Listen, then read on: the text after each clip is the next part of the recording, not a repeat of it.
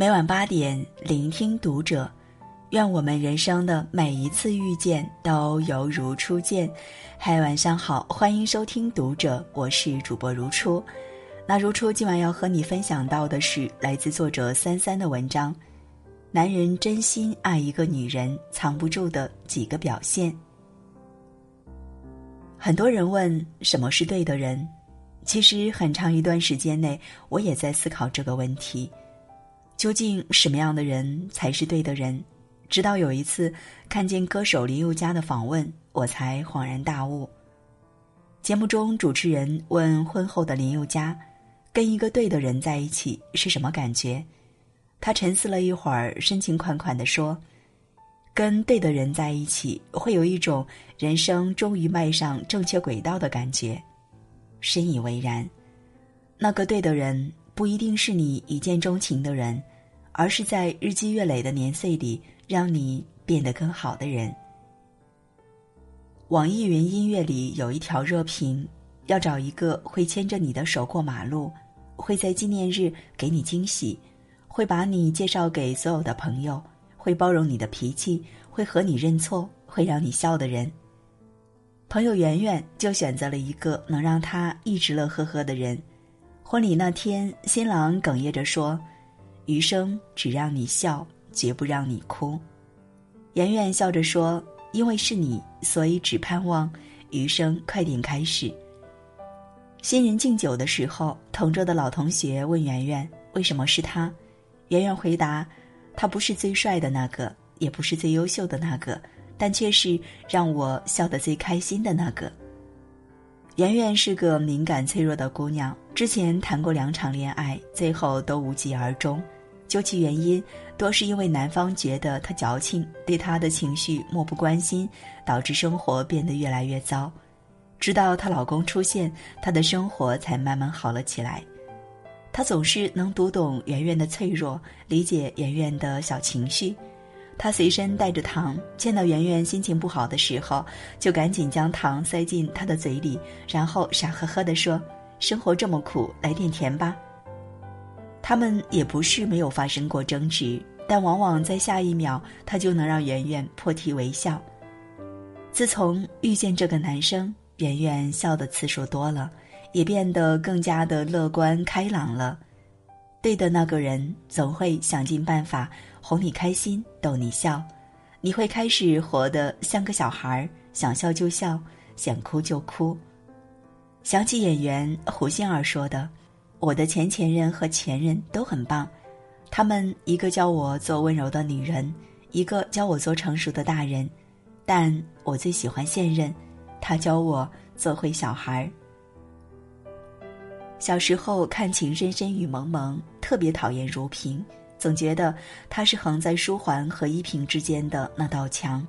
长大后才明白，舒缓才是那个在两个女生之间摇摆不定的渣男。如萍见到舒桓的第一面就心生爱慕，之后更是万劫不复。她甘愿做舒桓的备胎，总在舒桓需要的时候第一时间出现在他的面前，生病的时候照顾他，难过的时候安慰他，孤单的时候陪伴他。爱着舒桓的如萍卑微到了尘埃里。故事的最后，如萍嫁给了一直爱着她、逗她笑的杜飞。有人说这是将就。我并不觉得，每次如萍生气时，杜飞总是第一时间出现在她身边，并且想尽办法来逗如萍开心。对于杜飞来说，如萍的笑容比什么都重要。比起让如萍时常哭泣的何书桓来说，杜飞才是更好的伴侣。不是将就，也不是没有别的选择，只是我明白，让我笑的人，定是疼我入骨的人。对的人会让你如沐春风，让你笑对人生，让你睡得安稳。人的一生，星辰一瞬，何其短暂！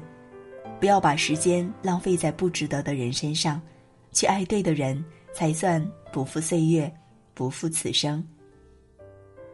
读过很多的爱情故事，最喜欢的还是周有光和张允和长相厮守的故事。一九三三年，汉语拼音之父周有光和合肥四姐妹中的二姐张允和结婚，他们相识相伴了整整七十八年。结婚前，周有光写了一封信给张允和：“我很穷，恐怕不能给你幸福。”允和回了一封很长的信，鼓励他：“幸福不是你给的，是要我们自己去创造的。”他们果然用自己的双手创造了幸福，也创造了白首不相离的奇迹。在家中，他们一个在这头研究语言，一个在那头听昆曲。每天固定有两个中场休息时段，上午一道茶，下午一道咖啡。喝时把杯子高举碰一下，俩人戏称这是举杯齐眉。后辈们都笑他们两老无猜。你看，好的爱情是一个在笑，一个在闹。和对的那个人在一起，得到的是快乐的时光，没有畏惧。无需讨好，两个人都能没心没肺开怀大笑，从容老去。朋友跟我讲过一个故事：从前有个国王，他的两个女儿的眼泪都会变成钻石。大女儿嫁给了一个王子，王子用他的眼泪换来了一座座城堡，而小女儿却嫁给了一个平凡的牧羊人。国王在见到他们的时候，大女儿满身珠宝。小女儿和牧羊人却仍然贫穷，国王惊讶地问牧羊人：“明明他一滴眼泪就能让你们一辈子富贵了，为何你们还是这样贫穷？”牧羊人说：“可是我舍不得让他哭啊。”对的那个人是想方设法逗你乐的人，是陪你熬过漫长黑夜、笑着迎接清晨的人，是在你孤单时陪你、痛苦时。给你拥抱的人，愿你往后余生和对的人在一起，笑着过好每一天。